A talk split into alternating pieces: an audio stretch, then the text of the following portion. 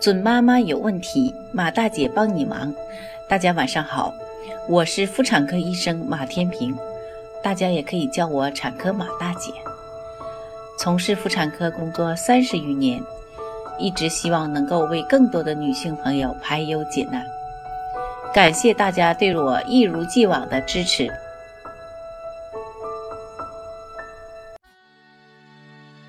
春天是过敏的高发期。那么，宝宝发生了过敏，妈妈应该怎么应对呢？今天，马大姐就和各位宝妈聊聊这个问题。皮肤过敏，第一时间避开过敏源。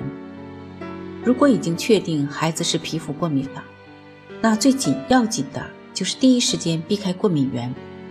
比如说，如果是花粉过敏，那么就要尽快离开有花粉的环境，回到室内。如果是尘螨过敏，那么就要好好清洁一下孩子的床铺和家居环境。同时，你还要注意，不要让孩子用刺激性的护肤品、肥皂等，否则有可能加重病症。如果不清楚孩子是什么东西过敏，就要做过敏原检测。这个时候使用一些保湿剂，能帮助缓解皮肤上的过敏症状，比如尿素软膏。甘油、凡士林、维生素 E 乳膏等，它们能改善皮肤干燥的情况，恢复皮肤的屏障功能。如果皮肤有损伤，甚至有渗出液，可以使用生理盐水湿敷。破损处还可以涂抗生素软膏，如红霉素软膏、百多邦、夫西地酸乳膏等。没有液体渗出的皮肤，如果瘙痒明显，可以外用糖皮质激素类软膏，如康唑莫米松软膏、丁酸氢化可的松软膏、地奈德软膏、地塞米松霜等。如果过敏症状严重，还可以吃药治疗。口服抗组胺药可以缓解皮肤瘙痒以及红斑丘疹。如果用药之后呢，皮肤过敏情况仍没有改善，可以在医生指导下口服糖皮质激素。一般来说，激素用量需要逐渐减少，同时呢，要注意维持皮肤损伤处的局部用药，以免皮肤症状反复。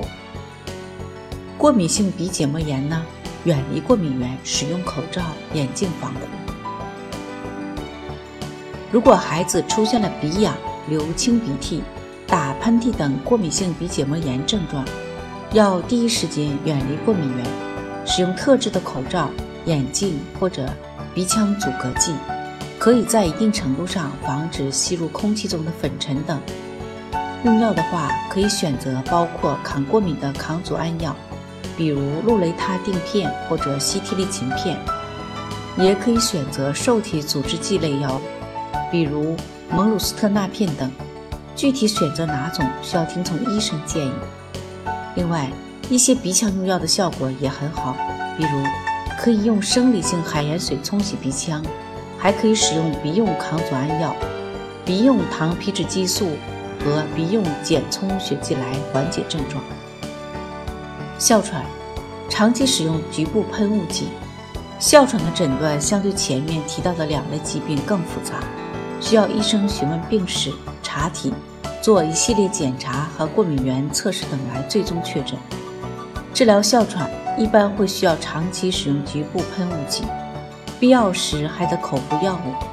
具体使用什么药物，需要专业医生根据患者情况具体来制定。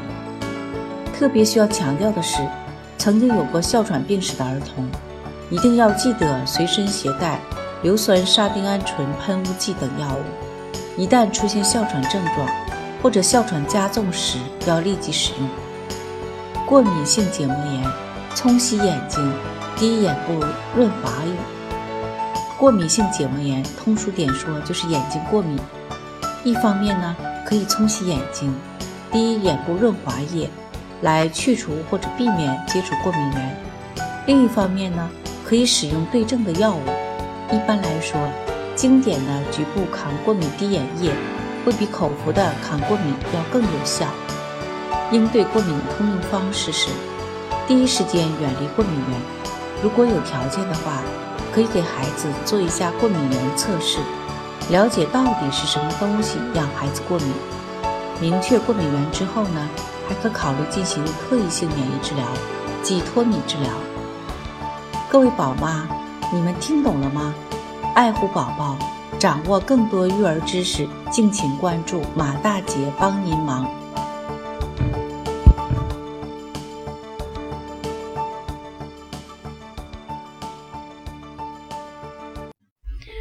准妈妈有问题，请找产科马大姐。那么今天的分享呢，就到这里了。如果有孕育方面的问题呢，可以加我的助理微信。妈咪助理，拼音呢就是 M A M I Z H U L I。好，我们期待下期再会。